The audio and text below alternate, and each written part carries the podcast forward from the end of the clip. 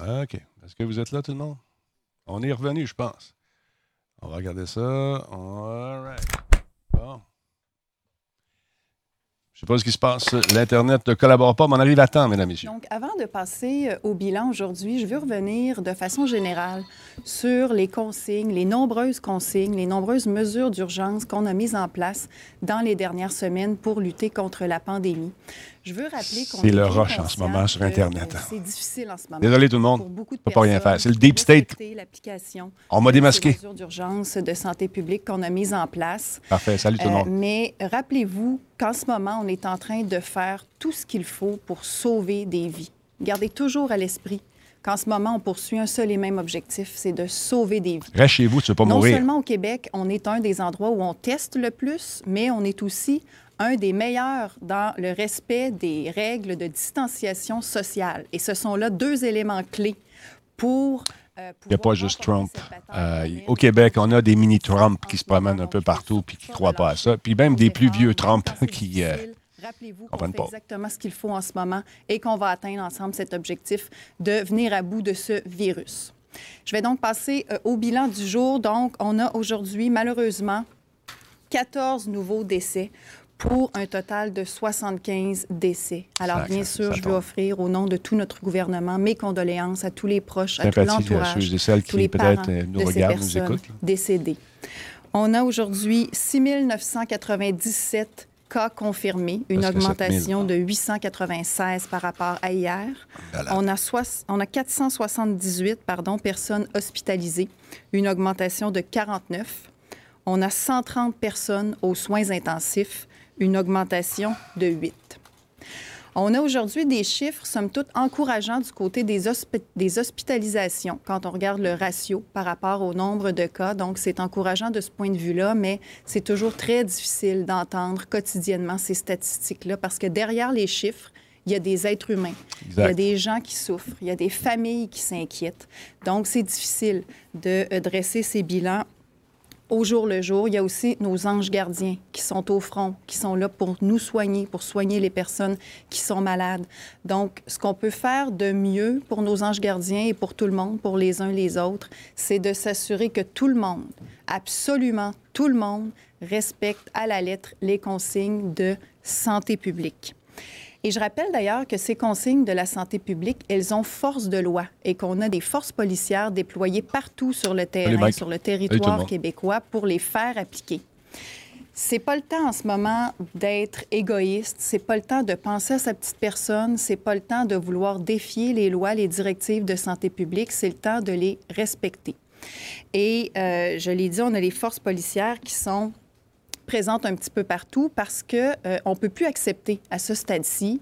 On peut pas l'accepter depuis le début d'ailleurs, mais encore moins à ce stade-ci avec le nombre de cas qui augmente, le nombre de décès. On peut plus accepter que des individus, des personnes, des groupes de personnes isolées continuent de miner les efforts On va en parler, Charles, Donc, et tantôt. nos policiers aussi, tout comme nos anges gardiens du réseau de la santé, sont eux aussi au front quotidiennement pour assurer la sécurité de tout le monde. Donc, facilitons-leur la tâche. Évitons les rassemblements. On ne veut plus voir de rassemblements ni extérieurs ni intérieurs. On ne veut plus voir de commerce et de services non essentiels qui continuent de fonctionner. Donc, si vous êtes témoin de ces situations-là, des infractions directives de santé publique, Salut, Sato. Dénoncez-les, signal- signalez-les à vos forces de l'ordre. Je l'ai déjà dit, on ne veut pas tomber dans un climat de sursuspicion non plus. On ne veut pas sombrer dans la, paranoïa, dans la paranoïa collective, mais il faut rester vigilant. Il faut surtout s'assurer que personne ne met délibérément en danger la vie des autres personnes.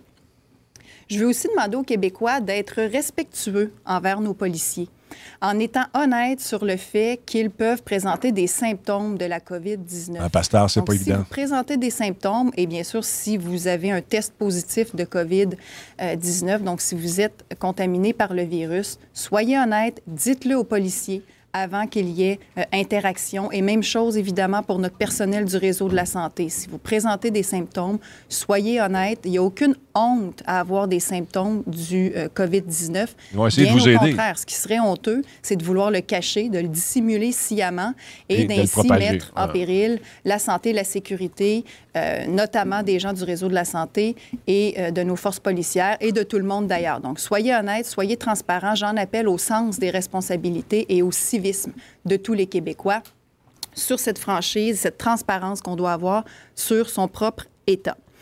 L'autre consigne qui est critique en ce moment, c'est toute la question de l'interdiction des déplacements non essentiels entre les régions, entre les villes. Vous savez, on a déjà euh, décrété euh, ou du moins euh, fixé certains territoires, certains endroits au Québec où les déplacements non essentiels sont interdits. On veut éviter la propagation du virus d'un endroit à l'autre. On veut aussi protéger nos communautés plus vulnérables, si bien qu'aujourd'hui, j'annonce qu'on ajoute deux nouveaux territoires où seront interdits les déplacements jugés non essentiels j'ajoute, euh, j'annonce le territoire de Charlevoix et la ville de Rouen-Noranda. Donc, à partir de 16 heures aujourd'hui, on va ajouter des points de contrôle policiers à ces endroits pour contrôler, limiter les allées et venues sur ces deux nouveaux territoires. L'objectif étant, bien sûr, toujours de renforcer l'application des directives de santé publique en évitant tout déplacement non essentiel autour et dans ces régions. Ça s'ajoute à la liste que, euh, qui a déjà été rendue publique depuis une semaine. Donc, euh, je, vais, euh, je vais ajouter un petit mot sur les inondations pendant que, pendant que c'est moi qui suis ici aujourd'hui. Donc, peut-être faire le point sur la situation des inondations. Vous savez que chaque printemps, c'est un défi qui nous guette, la gestion des inondations. Donc, simplement assurer tout le monde que tout est sous contrôle pour l'instant. La très, très grande majorité des cours d'eau, la quasi-totalité des cours d'eau est sous contrôle pour l'instant. Il y a eu euh, des incidents en Beauce là, depuis hier. Il y a eu certains débordements, certaines évacuations préventives, certaines inondations mineures aussi. Mais, euh, tu peux faire une raide de moto dans ton quartier. D'abord, tu gardes la distance euh, quand tu arrêtes. c'est juste dans ton quartier, je ne pense pas qu'il y ait de problème. Les municipalités sont conscientes. Mais on limite euh, les déplacements à l'extérieur de, ton réseau. Euh, sur l'hébergement, sur la gestion des bénévoles, des services aux sinistrés, tout ça, il faut éviter les rassemblements. Donc, la place. Conscient. Je veux en profiter pour les remercier d'ailleurs, toutes les municipalités et tous les, euh, les toutes les MRC qui collaborent très bien. Donc, on est prêt. S'il y a lieu et si on doit intervenir, nous serons prêts. Je veux en assurer tout le monde. Et je veux passer le message aussi aux citoyens que là aussi, comme ailleurs, il faut respecter les euh, directives de santé publique. Et je voyais tout à l'heure euh, un, gazouillis de la Sûreté du Québec qui faisait état de rassemblements le long de la rivière Chaudière. Donc, dans les inondations, comme dans tout le reste, il faut éviter de se rassembler par curiosité pour aller voir euh, les, les cours d'eau qui seraient sous surveillance ou aller voir ce qui se passe s'il y a des inondations. Donc, évitez de vous masser dans ce type d'incident par curiosité. Je vais euh, avoir des remerciements un petit peu particuliers aujourd'hui pour les remerciements du jour, des remerciements même que je qualifierais de mignons, parce qu'aujourd'hui, je veux remercier nos enfants. On parle souvent que ça peut être difficile pour les parents d'être à la maison, entre autres de faire du télétravail et tout ça en ayant nos enfants à la maison, mais c'est difficile pour nos enfants aussi parce qu'eux aussi, leur vie a été chamboulée depuis quelques semaines. de ça ils sont quelques jours. De leurs amis, ils sont privés de la garderie, privés de l'école, ne peuvent pas toujours jouer dehors. Donc, je veux remercier nos enfants d'être euh, solidaires de leurs parents, continuer. On est tous à risque, pasteur. Être souriants, continuer à nous aider euh, et on va passer tous ensemble au travail. Allô, Tigri. Donc, je vais terminer avec euh, les trois consignes qu'on veut toujours rappeler on les rappelle toujours, mais c'est parce que peut-être qu'il y en a encore qui ne les suivent pas ou qui ne les connaissent pas. Donc, première consigne très importante, on évite de sortir de chez soi si on n'a pas de raison essentielle de le faire. Si on doit sortir de chez soi, on s'assure de rester à deux mètres des autres personnes.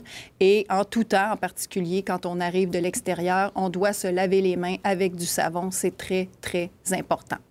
Donc, je remercie encore tous les Québécois parce que malgré ces rappels de consignes qu'on fait pour les quelques récalcitrants qui subsistent, la très grande majorité suivent les consignes depuis maintenant des semaines. On sait que c'est difficile, donc je veux vous remercier et surtout rappelez-vous qu'on est tous ensemble dans ce combat et que c'est uniquement en étant unis et solidaires, tous ensemble, en regardant tous vers le même objectif de sauver des vies, qu'on va passer à travers. Si vous allez dans les commerces et vous sentez que les règles d'hygiène ne sont pas respectées, euh, allez-vous-en.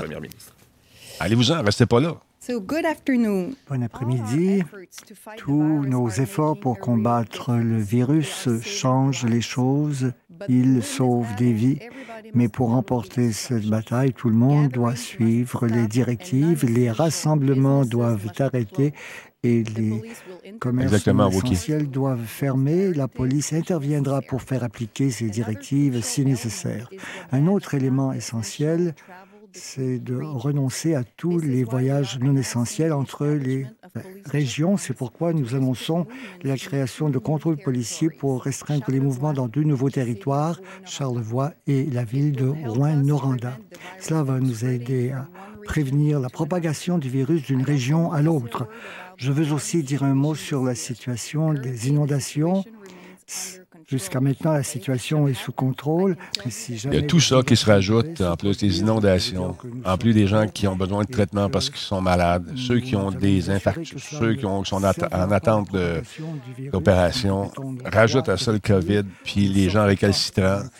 Man, c'est une gestion intenable, incroyablement difficile à faire, puis quand même, je trouve qu'on s'en tire pas mal qui est réservée aux journalistes.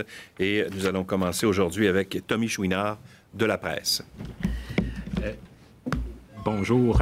D'abord, ma question pour euh, la ministre de la Santé, euh, Danielle McCann. J'aimerais savoir où on en est exactement sur les réserves de propofol et d'autres médicaments essentiels en, milieu de, soins intensifs, car il y a des personnes directement impliquées euh, dans, ces, euh, dans, ce, dans le milieu de la santé qui disent que manifestement ces réserves-là sont limitées, qu'on en a pour une semaine, mais on n'est pas capable de s'avancer pour plus.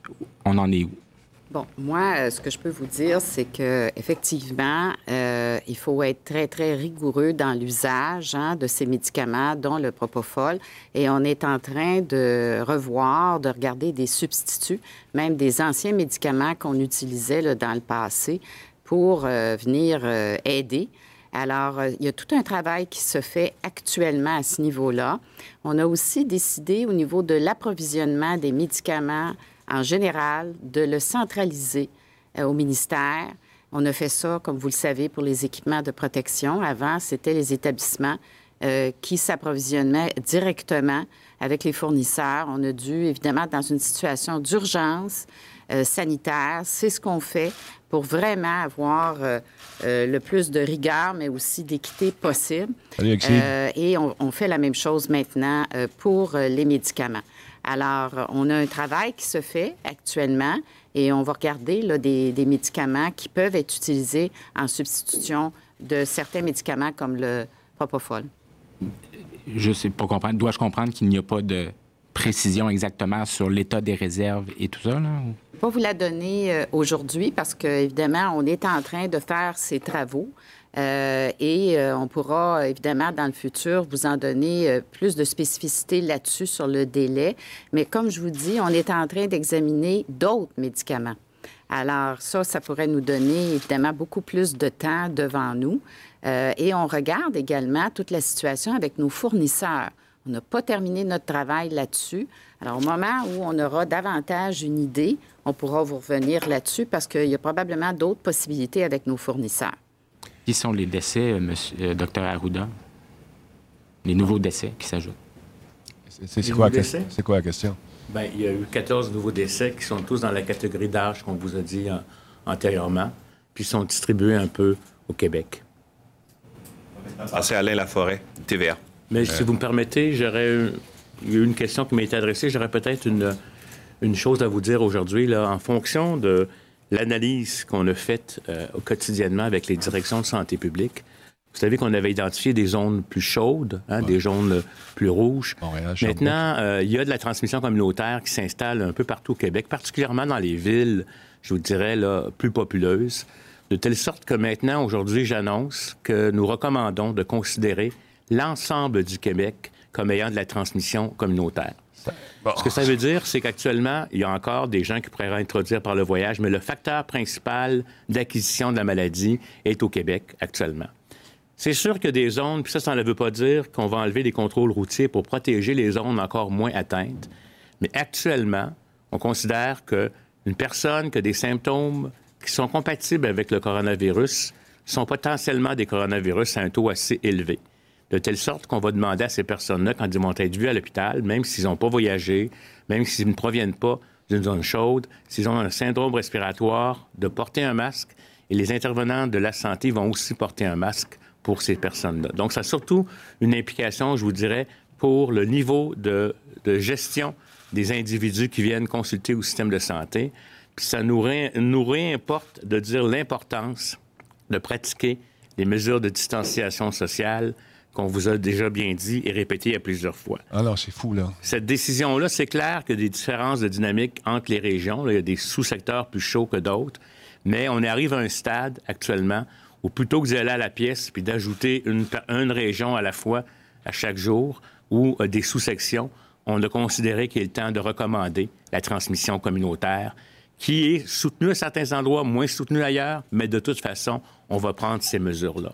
Ben, c'est assez normal que vous dire qu'il est excessivement important de ne pas lâcher. Il ne faudrait pas que tous les efforts qu'on a faits jusqu'à maintenant, qui portent leurs fruits, soient anéantis par un relâchement actuellement. C'est encore le temps. Les équipes de santé publique vont continuer à faire des investigations sur les cas et sur les contacts. Il faut appliquer les mesures. Les gens dans le système de soins et ceux qui donnent des services essentiels avec proche des personnes vont devoir se protéger un, peu plus. Donc, c'est ça qui est la consigne. C'est surtout pour que vous renforcez, mais c'est surtout à cause de la situation épidémiologique, là, on est rendu à ce stade-là. Quand on était après la semaine de relâche, c'était surtout des voyageurs. 90% hein. des gens qui avaient la maladie provenaient de voyage. Ça, ça démontre qu'actuellement, le bombardement par les voyageurs est en diminution. Ça veut dire que les gens qui reviennent quand même doivent rester en quarantaine, mais on doit considérer toute personne qu'on ne connaît pas, c'est pas pour donner de la méfiance, mais comme étant potentiellement porteur, de telle sorte qu'on ne prend pas de chance. Et à ce moment-là, je vous demande ben. de respecter l'étiquette respiratoire, de faire les mesures d'hygiène qu'on répète continuellement, continuellement. Et puis, si vous avez des symptômes, euh, aussi de ne pas mentir. Il y a des gens euh, qui, pour des raisons X, Y, Z, veulent aller à un certain endroit ou veulent rentrer dans tel établissement ou pas. Si vous avez des symptômes compatibles avec un rhume ou une grippe, de la toux, de la fièvre, c'est très important d'avertir votre soignant ou la personne qui va vous recevoir, parce que, un, c'est pour vous traiter, vous, et deux, c'est pour ne pas contaminer notre personnel puis qu'on se retrouve avec des problèmes de pénurie de personnel. Il y a des gens qui ont menti pour toutes sortes de raisons, qui étaient COVID-19 positifs, qui se sont présentés en milieu hospitalier pour des raisons X, Y, Z. Donc, j'insiste, c'est très important. Ce n'est qu'ensemble qu'on va gagner la bataille. C'est long, c'est difficile, tout le monde est un peu, je vous dirais, tanné de cette situation-là, si on peut le dire en québécois.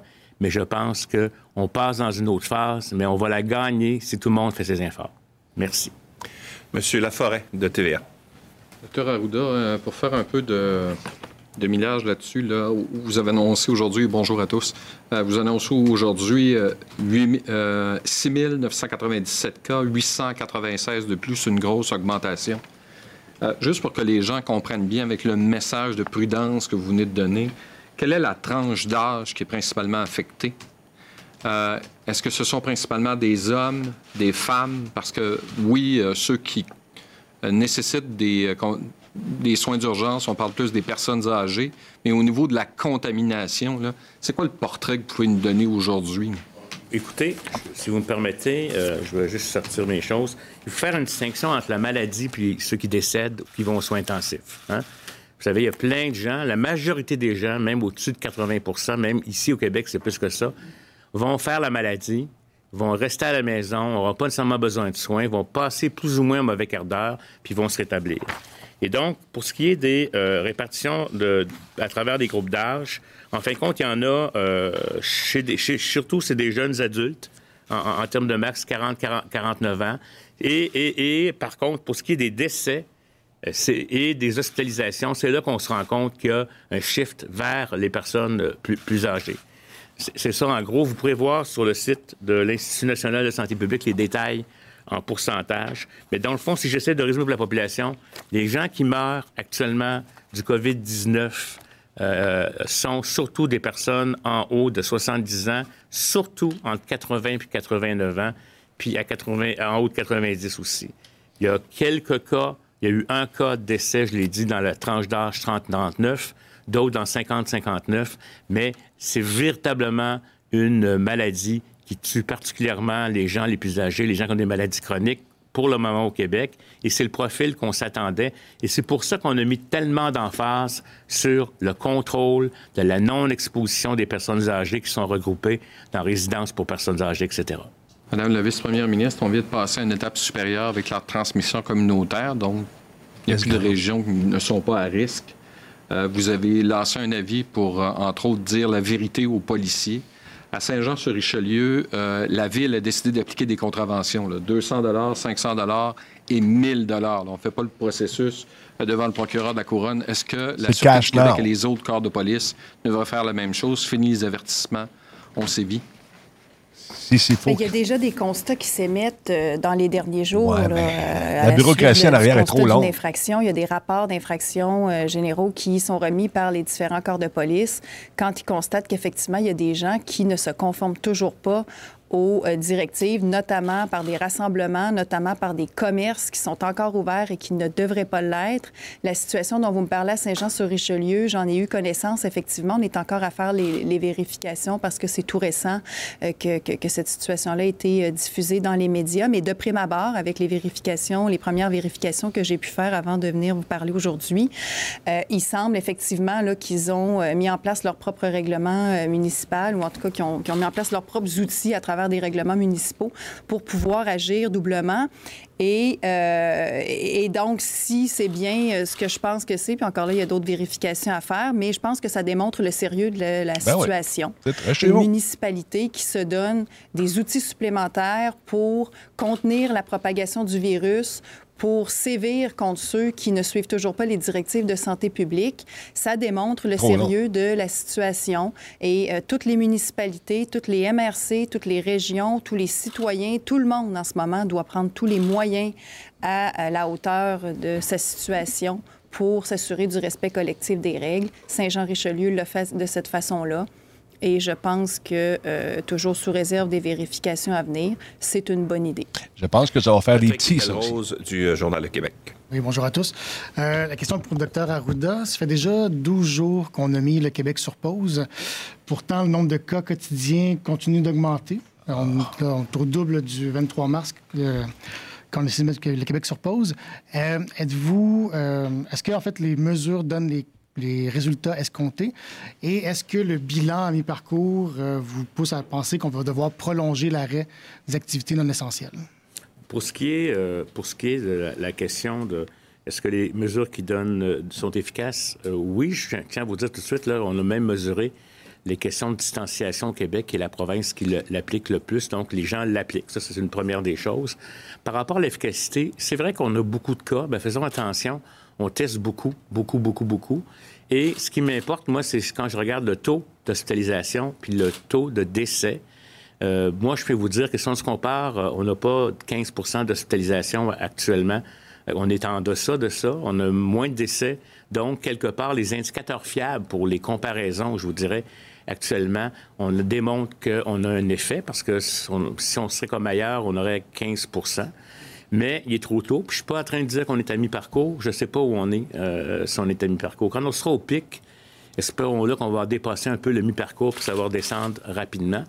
Mais je ne suis pas en mesure de vous le dire actuellement. Par contre, est-ce qu'on aplatit la courbe? Je, je, veux vous dire, je vais attendre de voir la cuisson du temps, ce qu'elle va donner euh, en, termes de forme. Donc, moi, je trouve que c'est encourageant. Et si je regarde ce qui est recommandé je vous dirais, à partir des expériences de partout, là, à part de sceller les portes euh, des personnes pour les empêcher de sortir, comme ça peut être fait dans certains pays, bien, je pense que le Québec est, en bonne situation. Il a pris les bonnes décisions, je vous dirais, actuellement au bon moment. La solution est entre nos mains, le monde, hein, vous le savez. Je ne suis pas euh, astrologue ou je, je, peux faire des scénarios, mais je pense que moi, actuellement, là, je sens qu'on est en contrôle. Et surtout aussi, c'est qu'on est déjà en plusieurs interventions de délestage, d'intervention, de, pour permettre à notre système de santé de, de, continuer. D'où l'importance de protéger aussi nos ressources humaines, parce que des lits, c'est une chose, du matériel, c'est une chose, des ventilateurs, c'en est une autre, les, les respirateurs, c'en est une autre, mais euh, il faut encore qu'on ait un système de santé où des gens, à la fois dans les travaux essentiels, à la fois euh, du côté de la police, à la fois ceux qui transportent la nourriture, là, parce que si on n'a pas ça, on va avoir des, problèmes, mais il faut les protéger. Donc, pour les protéger, c'est aussi diminuer le risque de les contaminer en ayant un comportement adéquat. C'est des 12 heures, 7 jours par semaine, c'est pas évident. C'est au Québec et on verra l'histoire plus tard. Puis je vais vous dire, il y a beaucoup de questions excessivement pertinentes que vous posez, dont j'aimerais avoir la réponse. Mais je suis obligé de dire, comme scientifique, que je ne le sais pas. Mais actuellement, on est en contrôle. C'est ce que je peux vous dire, on est en contrôle. Il y a des zones de fragilité comme partout dans le monde par rapport à certains matériels, etc. Mais actuellement, on est en contrôle. Puis n'oubliez pas que si vous ne l'attrapez pas, vous n'avez pas besoin de traitement là-dessus. Voilà. Euh, moi, ce que je peux vous dire du point de vue du système de santé, euh, d'ailleurs, la question a été soulevée hier par rapport à des situations qu'on qualifierait de semi-urgentes. Moi, j'ai beaucoup d'empathie euh, pour les gens qui ont certaines problématiques, notamment en cancer, et qui attendent pour certaines interventions. c'est sûr que la situation maintenant nous permet de rouvrir un peu plus. la situation au niveau des N95, c'est un peu amélioré parce que c'est ça qui nous freinait aussi. La situation des médicaments, j'en ai parlé, il faut être très, très rigoureux. Alors, on va être capable, la semaine prochaine, euh, d'ouvrir quelques jours euh, pour des interventions semi-urgentes notamment en oncologie, dans toute la sphère du cancer. Et là, vraiment, il y a tout un travail qui se fait dans les hôpitaux par des comités cliniques, des évaluations très, très rigoureuses. Et, je veux vous dire aussi que ça, c'est nouveau avec cette crise. Hein. Les spécialistes, les médecins spécialistes et leurs équipes appellent les patients.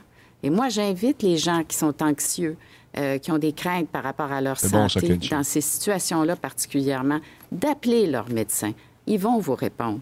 Et l'important dans ces situations-là, c'est de de communiquer de façon soutenue. Et dans les prochains jours, il va y avoir certaines de ces interventions qui vont être faites. Alors, c'est grâce aux efforts de la population aussi, parce que ces équipements n'ont pas été pris pour d'autres situations de COVID-19. C'est grâce à ces efforts-là que notre système de santé est capable d'aller un peu plus loin dans ces situations semi-urgentes. Deuxième question, quand je parlais euh, quand je parlais de mi-parcours, docteur Arruda, je parlais de mi-parcours pour la, la, pause que vous avez décrétée, donc euh, l'arrêt des activités économiques non essentielles. Donc, est-ce que vous envisagez de prolonger l'arrêt des activités non essentielles? Clair. Et aussi, peut-être un petit commentaire, est-ce que est-ce qu'on doit s'attendre à une semaine très difficile la semaine prochaine dans cette crise? Bon, pour ce qui est de la pause, il y a plusieurs éléments à prendre en considération. Puis je pense que c'est une décision gouvernementale qui prend en compte des éléments économiques, hautes capacités, etc. Euh, ce que je peux faire, faire c'est que si on veut euh, prolonger ou pas la pause, on peut me poser des questions sur quelles sont les conditions pour qu'on ne perde pas les acquis. Voilà. Ça, c'est un élément. C'est clair que je, pense que c'est assez clair qu'on n'attendra pas la fin de tout pour dire qu'on recommence à vivre, parce que ce serait intenable. Euh, là, si on recommence à vivre, mais comment allons-nous recommencer à vivre? Quels sont les mécanismes qu'on mettra en place? On va favoriser encore le télétravail. Il y a plein d'analyses qui sont en cours pour être faites de comment travailler différemment. Ils ont de la misère à rester chez eux. là, si tu dis, tu rouvres les portes. Bon, on est fous comme les chevaux au printemps quand ils sortent dans le placard. Je voudrais remercier des gens, la société québécoise, mais tous ceux qui font des gestes pour aider les gens à rester à la maison ceux qui font, qui vont distraire euh, les, personnes, les artistes qui font de la belle musique avec des chansons qui reprennent sous le terme du Corona. Il, parle, il parle de moi, mais tout. Corona, excusez-moi, puis d'ailleurs, c'est le COVID-19 que je devrais dire. Voyez-vous que je suis dedans depuis le 7 janvier, sans arrêt. Je voudrais juste vous dire, dans le fond, tout geste qu'on pose, à la fois en respectant les consignes, mais à la fois en soutenant les autres dans leur maintien, c'est un geste d'amour. Je tiens à le mentionner. Et je sens cette très grande solidarité au, sein du Québec. J'en ai pour envers moi, j'en ai trop envers moi, mais donnez-en autour, que ce soit des gens qui vont faire des repas, euh, la table des chefs, par exemple. Là, j'en nomme quelques-uns, puis je vais en oublier d'autres. Hein. Euh, tous ceux-là, là, tous les gens qui prennent soin, bien, moi, ça me démontre qu'on est une société qui est capable de combattre la chose, mais aussi d'en sortir grandi. C'est mon message que je voulais porter aujourd'hui parce que je suis très fier, très, très fier d'avoir notre société. Ça va être une semaine, je vous dirais, importante.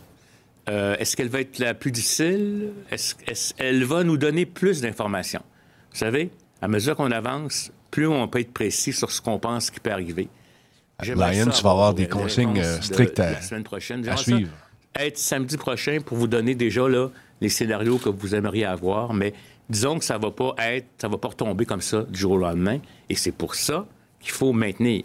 On a mis trop d'efforts pour arrêter tout ça. Je vais maintenant poser une question. Euh, Monsieur Arruda, euh, bon, j'ai déjà posé cette question un peu plus tôt euh, cette semaine sur le port du masque dans la communauté. Euh, la CDC aux États-Unis le recommande maintenant. L'Académie française de médecine également le recommande au grand public, tout en précisant qu'il ne faut pas que ce soit des masques destinés au personnel médical, mais on parle entre autres de, de, de, de masques de tissu ou encore de foulard. Est-ce que vous maintenez euh, l'opinion que vous aviez cette semaine ou est-ce que, à votre avis, euh, il est temps que dans la population générale, on, commence à se couvrir le visage pour éviter d'envoyer des particules euh, sur d'autres personnes qui ne seraient pas infectées? Écoutez, je n'ai pas la vérité. J'essaie toujours de donner mes avis sur les données probantes. et je pense que nos experts vont regarder encore tout cela. Par contre, si vous me permettez, dans le contexte actuel, ce que je peux vous dire, c'est que nos masques de procédure doivent être réservés, euh, je vous dirais, aux personnes qui vont donner des soins et aux travailleurs essentiels qui vont être en contact avec des personnes à moins de deux mètres pour leur donner des soins.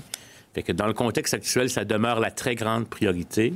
Et encore, ce masque-là est utilisé dans un contexte qui est tout à fait euh, contrôlé dans le soin et qui, qui pourrait même euh, être porté différemment. On va peut-être conserver les masques plus longtemps. Il y a des avis là, qui vont apparaître dans la perspective de la santé publique actuelle, notamment parce qu'on est en transmission communautaire. Pour ce qui est du masque dans la communauté, euh, moi, euh, ce que je vous dis, c'est que je considère encore qu'on ne peut pas faire l'économie d'un bon lavage de mains, etc. Mais dans les faits, porter un masque ou un tissu pour empêcher d'envoyer des gouttelettes, c'est comme quand on touche, se mettre la main dans le coude. Hein? C'est pas un masque, etc. Donc, ça pourrait avoir cet effet-là, mais ce que je voudrais pas que ça fasse, c'est que ça donne l'impression que parce que je porte un masque, que je suis, je Superman. Et, donc, et, la science, euh, avec la généralisation du port du masque, euh, soit dans la communauté pour prévention ou pas, nous donnera les réponses comme telles. Mais dans le contexte actuel, je veux dire, moi, je ne peux pas interdire quelqu'un de, se faire un masque, surtout si c'est des symptômes pour pas contaminer les autres. C'est une bonne chose, au lieu de toucher. Bon, mais faites attention à, l'accumulation. Si ça devient humide, ça peut, si on manipule mal ça, qu'on l'enlève, qu'on contamine plein de choses autour, c'est comme si on avait pris notre coude et on l'aurait frotté. Voyez-vous ces éléments-là? Et là, la question de la, même le CDC, ils ont peut-être changé leur opinion, même le CDC reconnaissait que c'est une protection qui, qui est de l'ordre peut-être de 30% au moins. Là, il faut comprendre qu'aussi, ça va dépendre du tissu, comment il est ajusté. Il y a plein de facteurs. Je ne suis pas en train de vous dire que c'est dangereux. Je vous dis juste que pour les masses de procédures qu'on a, Quelle on ville veut les réserver pour ça. Puis on verra ce que les experts nous recommanderont. On va suivre ça de très, très près. Et euh, comme je vous le dis, si ça va être ajouté pour les gens symptomatiques, puis si jamais euh, euh, vous le portez, n'oubliez pas le reste, ce qui est très important, c'est il ne faut pas avoir l'impression que le masque va nous protéger à tout prix. Je vais maintenant passer à Alex Boissonneau de Radio-Canada. Bonjour. Euh, on se fie beaucoup au jugement, au jugement des policiers en ce moment pour appliquer les directives, que ce soit sur le terrain pour l'interdiction des rassemblements ou que ce soit pour contrôler les déplacements aussi entre les régions. Euh, or, de ce qu'on nous dit sur le terrain, c'est que ça suscite certaines inquiétudes, peut-être même des frustrations. Euh, par exemple, j'en donne deux. Euh, il y a des gens qui se sont fait demander de rebrousser chemin à un point de contrôle alors qu'ils voulaient aller porter de la nourriture à un proche âgé, par exemple, dans une région dans la région de, des Laurentides, pour être plus précis. Ou en Outaouais, il y a une personne qui dit avoir reçu une contravention de 108 parce qu'elle avait laissé son enfant dans l'auto pour aller faire l'épicerie alors qu'on demande qu'il y ait la distanciation, puis bon, que la personne doit aussi s'occuper de ses enfants. Euh, ce qui fait que la question se pose peut-être de savoir si on ne devrait pas avoir des consignes plus claires pour les policiers sur le terrain, plutôt que seulement de se fier sur leur jugement. Peut-être qu'une une femme qui est seule aussi, il faut faire attention. Bien, euh, vous faites référence aux, directives, euh, au corps policier, c'est certain que de manière générale, il n'y a pas de directive qui émane du politique ou c'est, c'est pas moi qui donne des directives précises à un corps de police. Donc, elles sont responsables, ils sont responsables de l'application des lois et des directives de santé publique ces temps-ci depuis qu'on en met en place. Donc, il y aura toujours une part de discrétion, de jugement, d'interprétation de la part des services de police. Par contre, on est en communication permanente au ministère avec tous nos corps de police. Euh, encore hier, d'ailleurs, j'ai participé à une, à une de ces conférences de la structure, ce qu'on appelle la structure de liaison policière. Donc, il y a beaucoup d'informations qui circulent. Il y a l'échange de bonnes pratiques, l'échange de cas particuliers comme ceux que vous évoquez. Mais il faut comprendre qu'on est dans un contexte où on a dû mettre en place des mesures d'urgence, des mesures exceptionnelles de façon très rapide. On n'a pas le choix de faire ça, malheureusement. Euh, est-ce que tout est parfait? Certainement pas, comme euh, partout ailleurs. Est-ce qu'il y a des ajustements qui peuvent être faits? Oui, on est toujours en amélioration continue, là comme dans d'autres secteurs, mais de façon générale, ça fonctionne bien, les, euh, les points de contrôle policiers. L'objectif, il faut jamais le perdre de vue, c'est de sauver des vies et d'éviter des déplacements non essentiels. Mettez-vous en place des policiers qui côtoient tout ce monde-là, qui se font mentir à tour de bras, puis euh, qui voient des gens qui mordent, puis ça doit être dur. Confus, ou bon, pas trop savoir si je vais pouvoir passer ou non c'est de rester chez soi, à moins de vraiment avoir une raison vraiment essentielle de se déplacer. Parce que oui, on ferme des régions les unes après les autres, mais la consigne générale, c'est restez chez vous si vous n'avez pas une raison essentielle de sortir de chez vous, que ce soit pour rester dans la même région ou pour changer de région. Donc, dans le doute, on s'abstient de sortir. Et euh, dans ces cas particuliers-là, bien, il y a toujours, comme je l'ai dit, une part de, de, jugement et d'appréciation euh, des policiers. Des cas comme ça, il y en a une variété infinie, là, parce qu'il y a évidemment toutes sortes de situations qui surviennent, surtout à mesure qu'on ajoute des points de contrôle policiers. Mais de façon générale, nos policiers travaillent bien. On veut protéger nos populations, protéger nos communautés. Donc, le message que j'ai envie de passer à tous ceux qui envisagent de traverser une région qui fait partie de celles qui sont actuellement euh, fermées, entre guillemets, bien, c'est de rester chez vous ou euh, d'évaluer peut-être une solution de rechange si vous pensez devoir. Juste pour bien comprendre, dans ce cas-ci, lorsqu'on demande, lorsque quelqu'un va aller porter de la nourriture à un proche aîné dans une autre région, ça dépend du jugement du policier de dire si elle peut passer ou pas? Ça, dépasse à l'appréciation du policier, oui, mais il faut voir le caractère essentiel de la chose. J'ai eu sensiblement la même question la semaine dernière. C'est sûr que les situations varient. Si la personne qui reçoit l'épicerie peut trouver un autre proche, un ami, un service, un organisme local, il y a beaucoup d'organismes communautaires qui offrent ce genre de service-là, à la fois des popotes roulantes ou pouvoir accompagner ou euh, amener des courses à la maison à défaut de pouvoir sortir dans le cas d'une personne de 70 ans et plus. Et euh, s'ils peuvent faire de la livraison aussi, bien, on opte toujours pour ces, ces solutions-là qui évitent des déplacements entre les régions. Mais dans un cas humanitaire, parce que quand on dit déplacement essentiel, c'est quoi? C'est trois choses. Les services et entreprises considérés essentiels, donc tout l'alimentaire et tout ça, les services de santé et l'humanitaire. Donc, l'humanitaire, a euh, ce critère-là, sa part d'interprétation. Donc, c'est sûr qu'une personne qui est seule, qui n'a pas d'entourage, pas de famille, qui n'a pas d'épicerie à proximité, qui n'a pas de service de livraison, qui a toutes sortes d'une une conjonction d'éléments qui font qu'elle euh, n'a pas de moyens de s'approvisionner autre que sa famille, bien là, on peut l'expliquer au policier en question, puis le policier va pouvoir euh, juger un des trucs que je peux peut-être donner et là, encore là, je ne me substitue pas au policier d'aucune façon, mais si une personne veut simplement aller porter de l'épicerie à un proche, peut-être s'assurer d'avoir déjà l'épicerie dans la voiture, puis démontrer qu'on s'en va vraiment porter euh, du ravitaillement là, pour, euh, pour quelqu'un. Mais donc, c'est toujours, puis ça vaut aussi pour les gens qui y vont pour le travail. Si vous êtes capable d'avoir une lettre de votre employeur ou un document qui atteste que vous allez là pour des raisons professionnelles considérées essentielles, ça aide nos policiers parce qu'ils euh, font de leur mieux, mais bon, il y a rien de parfait, je l'ai dit tout à l'heure. Des fois, ils doivent prendre une décision qui n'est pas toujours facile. On n'a pas toujours toute l'information non plus pour prendre des décisions. Mais quand on dit qu'on peut avoir des directives uniformes, on pourra donner la directive qu'on veut. Il y aura toujours des cas d'exception partout. Et c'est là que le bon jugement entre en ligne de compte. Je vais poser une question maintenant au nom de euh, Caroline Plante de la presse canadienne. Vous y avez répondu, Mme McCann, euh, partiellement tout à l'heure. Euh, elle se demande, est-ce que toutes les chirurgies dans les cas urgents de cancer sont effectuées euh, ou sont-elles aussi reportées à des dates indéterminées? Elle dit également, des lecteurs se demandent s'il est acceptable de faire patienter les cas urgents de cancer afin de prioriser le traitement d'un virus respiratoire. Non, les cas urgents sont traités. Ça, c'est clair. Tous les cas urgents en cancer, et même dans n'importe quel domaine, ils sont traités. Euh, ce dont je parlais, ce sont des cas semi-urgents où est-ce qu'on peut avoir davantage de temps, là, un 4 à 6 semaines, un 8 semaines, où on peut déplacer la procédure. Mais là, ce qu'on dit aujourd'hui, c'est que, étant donné la situation où on est, qu'on a un peu amélioré notre situation avec les N95, dans les prochains jours, la semaine prochaine, Oui, on va bon. pouvoir faire quelques euh, cas semi Mais il faut le répéter pour assurer Et les gens ça, aussi. Je pense que ça va être euh, évidemment important, mais tous les cas urgents, et je le répète, sont faits. Ça n'a jamais, jamais cessé dans tous les domaines. Évidemment, on prend les, les précautions euh, nécessaires.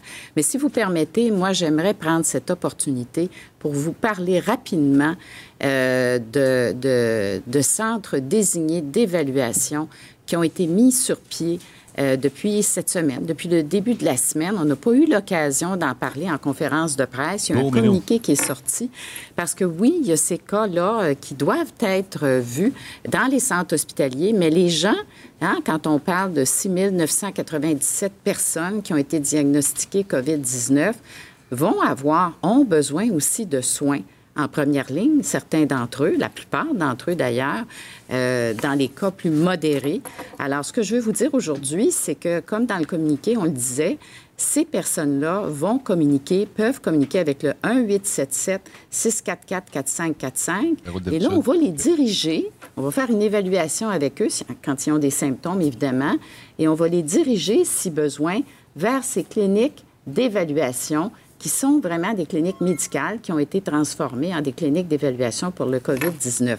Ce qu'on fait Merci, dans toutes les régions du Québec, parce qu'il y en a 93 de ces cliniques, c'est qu'on veut concentrer dans certaines cliniques la venue des gens qui ont le COVID-19 pour éviter justement qu'ils croisent d'autres patients qui vont continuer d'aller dans les cliniques médicales en général. Alors ça, c'est une autre mesure de distanciation, mais de protection euh, de la population, mais aussi une mesure pour donner les soins requis euh, à ces personnes qui en auraient besoin physiquement, parce qu'il y a l'ensemble, évidemment, des médecins et des équipes qui sont à pied d'œuvre au téléphone et en téléconsultation actuellement dans le réseau de la santé. On va maintenant passer aux questions en anglais. Euh, on va commencer avec Josh Grant de CBC. Bonjour tout le monde. Euh, Dr. Arruda, Docteur Arruda, 14 nouveaux décès aujourd'hui, 75 au total. Pouvez-vous nous donner une idée des groupes d'âge qui sont affectés? Sûrement qu'il y en a, euh, Toon. C'est ce que nous avions prévu et c'est le même type de répartition. La plupart des décès dus à la COVID-19 are, uh, over 70 years. sont chez des personnes de plus de 70 ans et je dirais même plutôt entre 80 et 89 ans ou même des gens de plus de 90 ans. Il n'y a qu'une personne dans la quarantaine et une personne dans la trentaine. Donc les gens meurent davantage quand ils sont plus âgés et quand ils ont des cas de comorbidité. L'hôpital général juif de Montréal interdit aux gens d'accompagner leurs euh, épouses pour euh, l'accouchement. Est-ce que c'est une décision avec laquelle vous êtes d'accord? Ce qu'il faut dire à ce sujet, c'est que c'est malheureux. Donc, euh, ce qui est arrivé à la section de maternité de l'hôpital général juif, bon, c'est malheureusement des conjoints d'une dame qui allait uh, COVID-19. donner naissance euh, uh, était infectée et présentait des symptômes.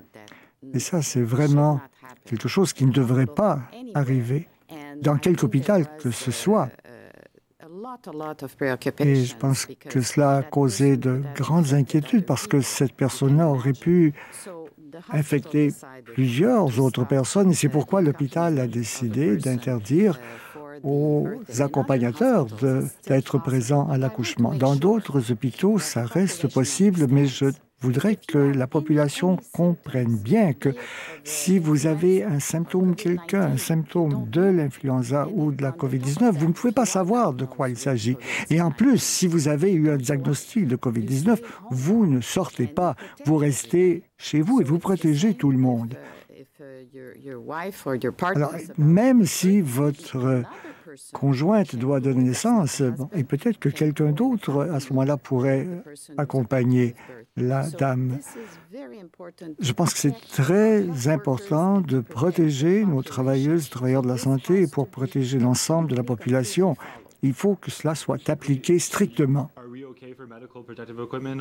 Est-ce que ça va pour les équipements de protection personnelle et pour les masques N80? La situation pour les masques s'est améliorée. Pour les autres, les autres pièces d'équipement, nous sommes toujours à huit jours. Et chaque jour, nous recevons des livraisons et donc la, le rythme se maintient. Ben Alors voilà. pour le point de presse. Aïe, aïe, aïe. Là, juste, j'ai eu un message de, d'une de mes amies hier. Elle me dit euh, Attends, on va passer une pub parce qu'il faut que je me paye un peu là-dedans, moi aussi, essayer d'avoir mon deux piastres aujourd'hui. Non, let's go. La, personne qui me parlait de moto tantôt, euh, je ne sais pas si c'est euh, si c'est la meilleure des choses à faire. Tu peux peut-être la shiner, ta, ta bécane, dans ta cour, dans ton garage, whatever, mais d'aller me promener en ce moment, moi, je m'abstiendrais si tu trompes sur des gens qui, des policiers qui n'ont peut-être pas la même vision que toi ça pourrait te coûter des frais euh, pour rien. Alors, je sais, je sais que c'est la démangeaison du, motocycliste au printemps, mais d'arriver et de, d'enfourcher ta, machine pour aller te promener, peut-être dans ton quartier, tu reviens un peu, je ne sais pas.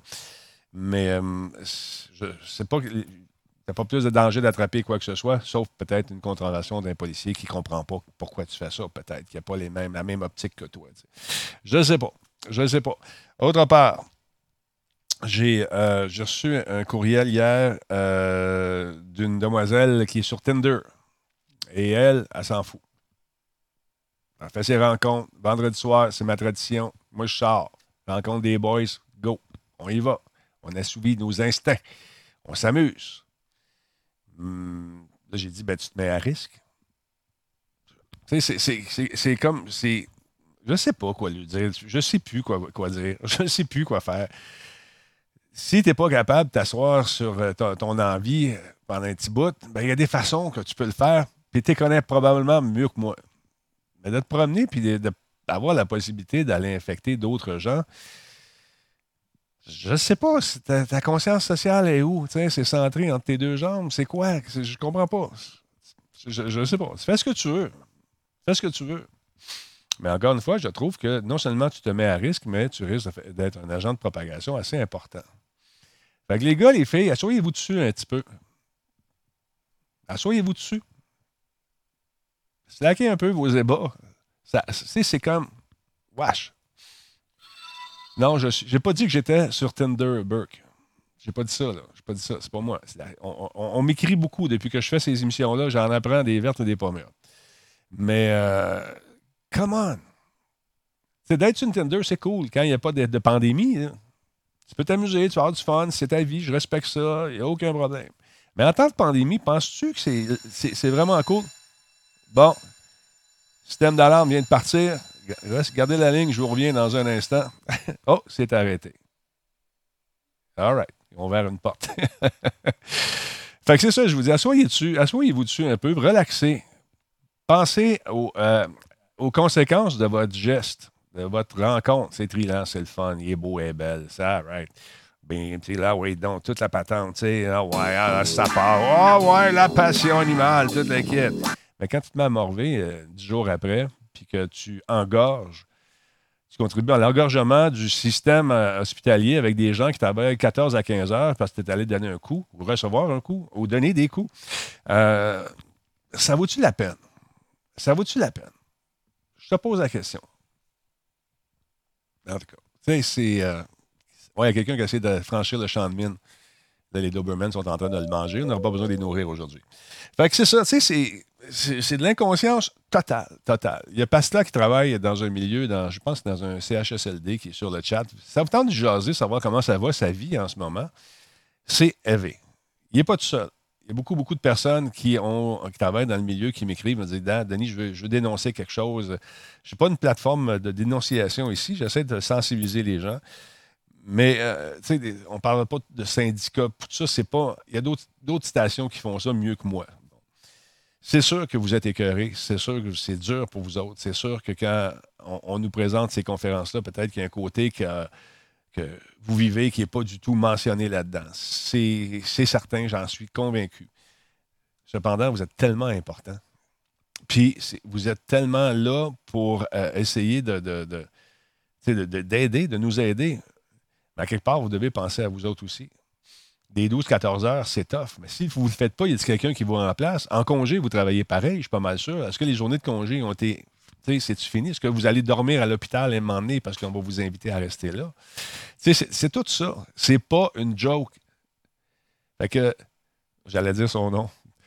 Fait que toi, qui est là probablement, qui m'écoute, qui est allé chercher euh, un peu de plaisir hier soir, calvaire, pense à ça.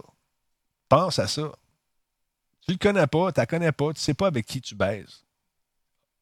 Je parle pas des maladies transmises sexuellement, je parle pas de ça.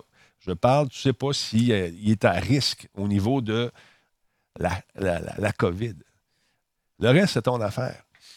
Mais moi, où ça devient mon affaire, c'est quand toi, tu peux devenir un agent de propagation, puis de propager justement cette Christie de cochonnerie-là. Et mardi, on va avoir des surprises. Mardi, vous allez peut-être réaliser des affaires.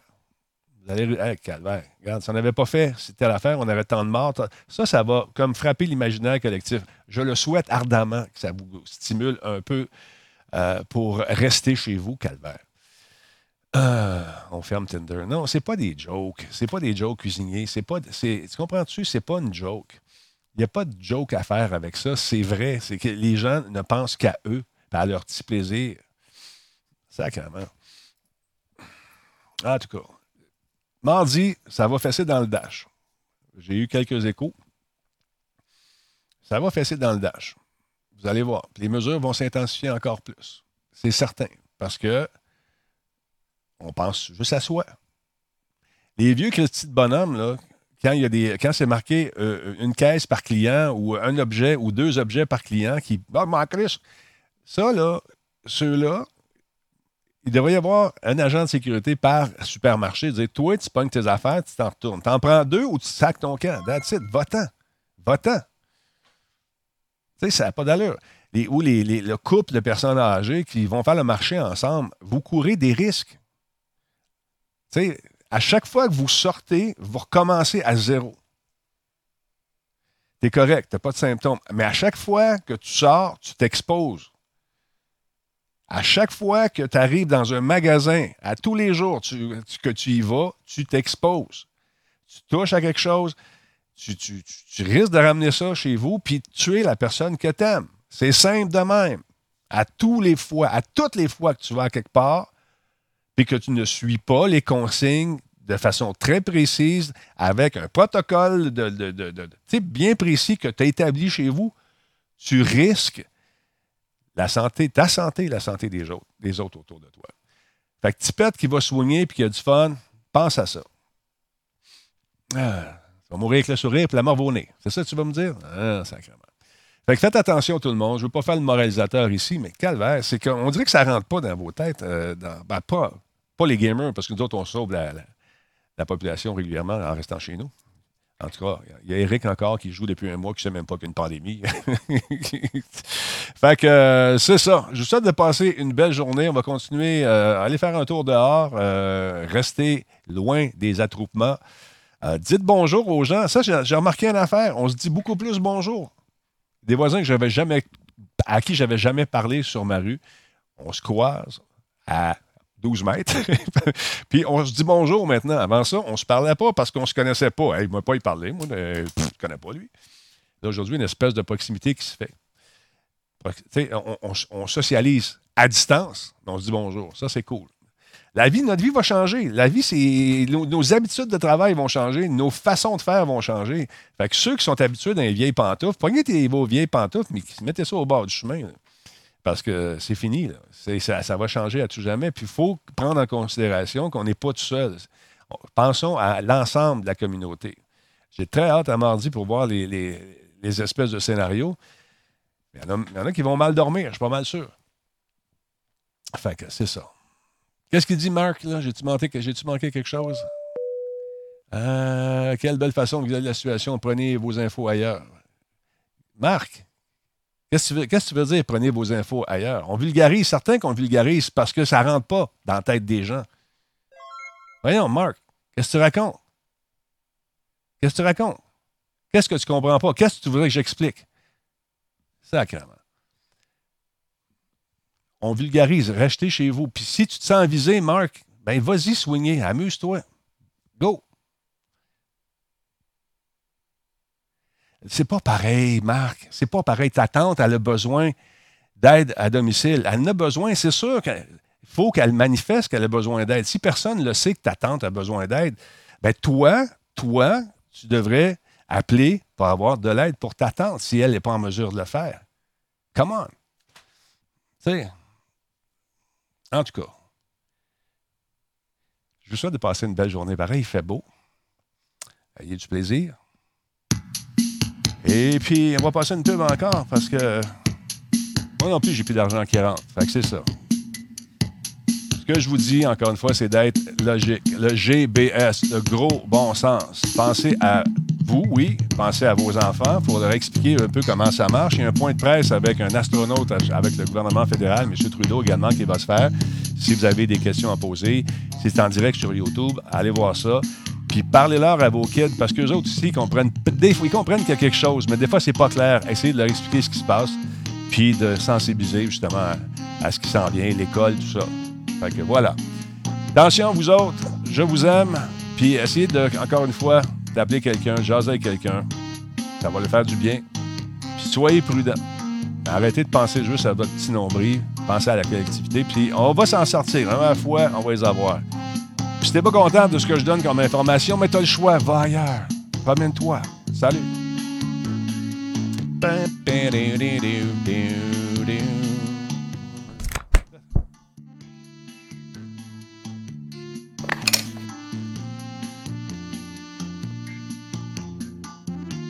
Ça, c'est notre tune pour euh, garder nos distances. tu chantes ça, tout le monde s'en va. Mais tu vas l'avoir dans la tête le restant de la journée, encore une fois, je te dis.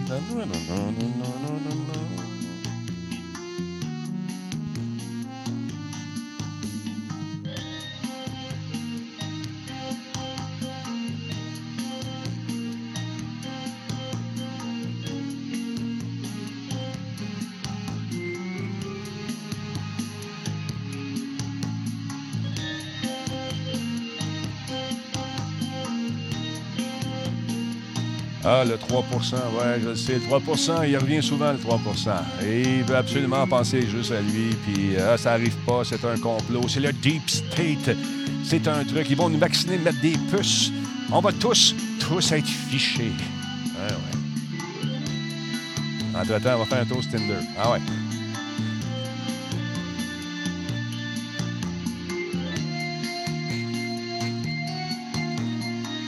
On va faire des stages dans les hôpitaux avec ces incrédules-là, les amener voir quelqu'un qui est sur le bord de mourir, qui est plus capable de respirer. Hein? Fait que ça se fera pas, on peut pas, mais tu sais, ah, C'est tout arrangé par l'État. C'est arrangé par l'État. C'est un coup monté. Ouais, mais entre-temps, du monde qui meurt. Fait prends ton coup monté, mets-toi dans. Ah non, laisse faire.